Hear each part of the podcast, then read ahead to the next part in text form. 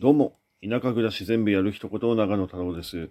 今日はうちの妻がなんですけれども、えー友達の結婚式に行ってましてと、えー家を空けてるので、えー普段語れない話としてね、えー結婚してよかった話なんていうのをちょっと話そうかと思います。はい。ね、自分語りなのかよっていう話になっちゃうかもしれないですけども、えーまあ、なんでこの話をしようかなと思ったかというと、あのーまあ、えー結論から言いますと、田舎でやっぱりね、あの、結婚してとか、あの、パートナーがいるって大事だよねっていう話をしたいんですよね。えやっぱり、その、まあ、自分、あの、3年前に、あの、この鴨川っていうね、房総のこの地に、えー一人で来てて田舎暮らしを始めたんですけども、まあね、最初田舎暮らしってところで、えーまあ、なかなかハードモードだったんですよ。はい。あのーまあ、何がハードモードかっていうとね、やっぱりその、いろいろね、あの、やらなくちゃいけないこととか、あの、役割分担ってところが、その、田舎に住んでるとですけど、あの、まあ、ぼーっと生きてらんないんですよね。やっぱり意外と。はい。まあ、何がぼーっと生きてらんないっていう話なのかというと、あの、草刈りやったりとか、まあ、えー地域のね、その、えーまあ、その、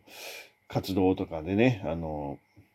まあ、消防団とかもそうですけれども、何かしらこう、あの、人手が少ないからこそやらなくちゃいけなかったりとか、その代わりお金出さなくちゃいけないとかっていうこともあったりとか、えーしてて、まあ、言ってしまえば、その、えー若い人にとって、その、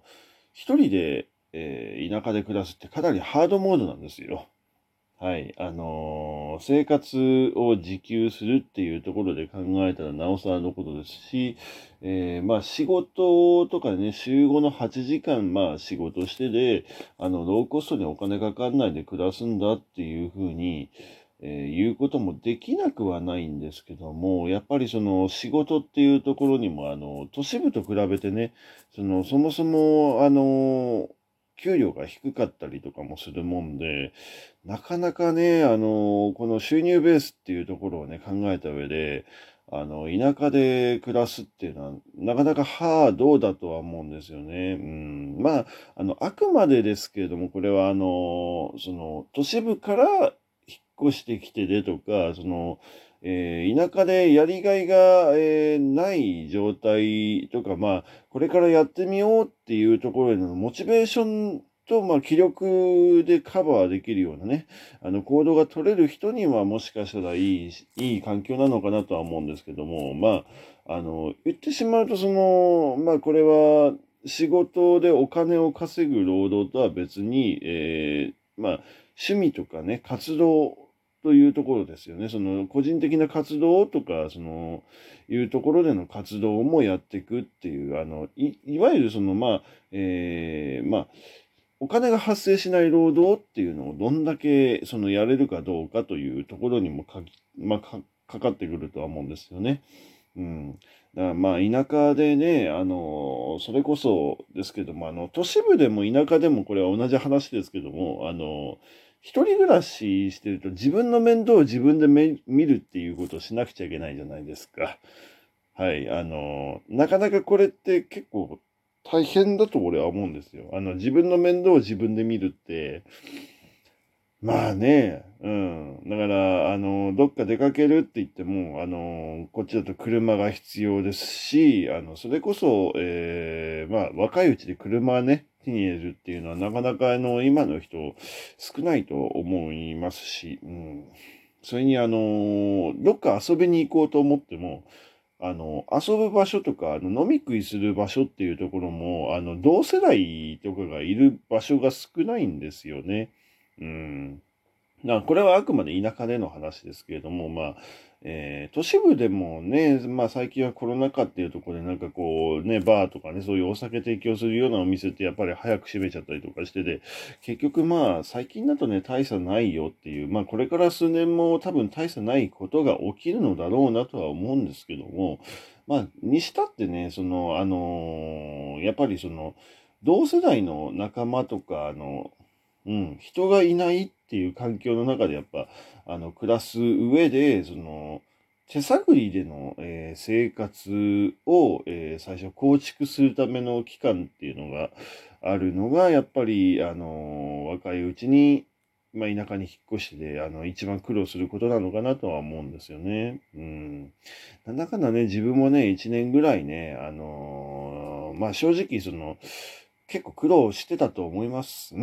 まあ、あのまあ、好きでね、やった苦労だからね、結果ね、なんかあの嫌なことは何もなかったんですけれども、はい。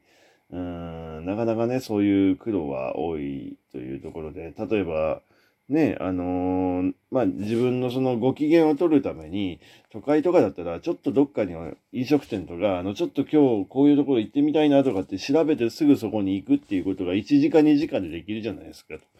田舎だと、それがその、まあ、行くお店がそもそもなかったりとか、あの、もうすでに行ったことある場所に行っててみたいな感じで、ちょっとこう、あの、生活にそのメリハリっていうところでなんか新しい刺激を導入するのが難しいっていう、その、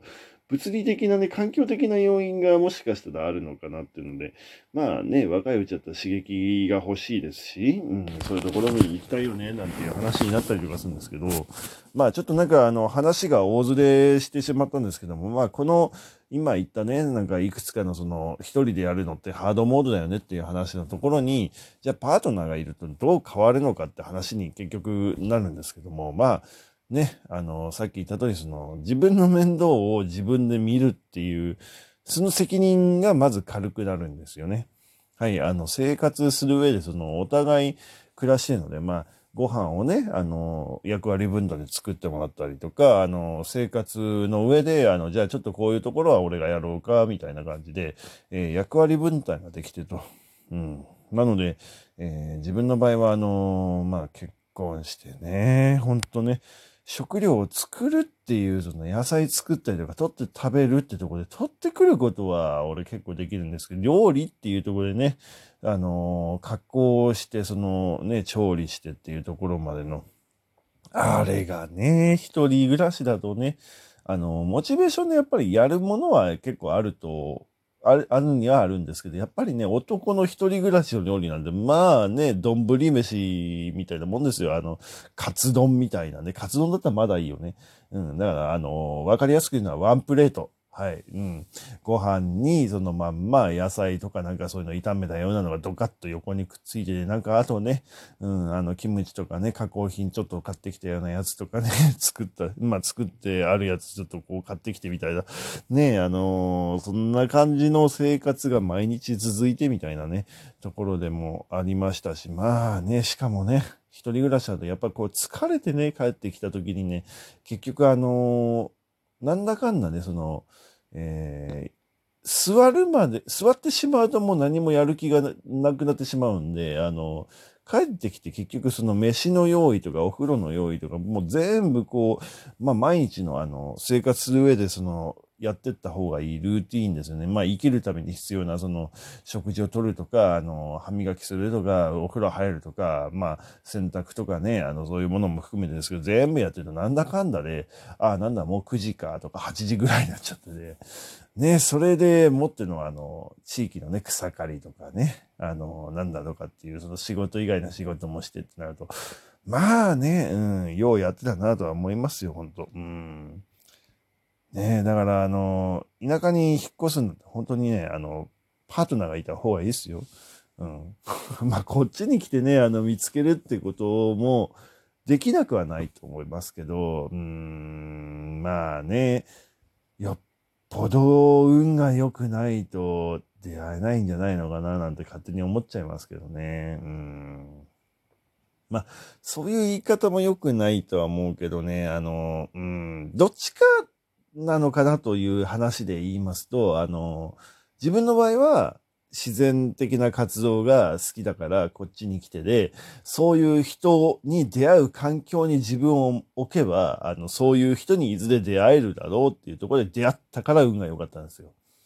ただ、あの、価値観がこう、えー、どっちにもまだ偏ってないような、あの、言ってしまえばその、都会もいいし、田舎もいいしっていうところでの、その、どっちつかずの行動をとったりとか、なんかこう、生きるっていうところでの、その就職もそうですし、何にしてもこう、あの、積極的にいろんなとこに動くんだったら出会いもあると思うので、まあ、なんとかなるのかなとは思うんですけど、どうしてもこう、最初の最初だからっていうところで消極的に臆病になっちゃってる人とかがいた場合は、これね、田舎だと消極的になるとね、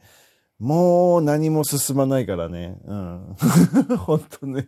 あの、やることはやっちゃった方がいいんですよ。うん。あの、失敗しようが何しようが、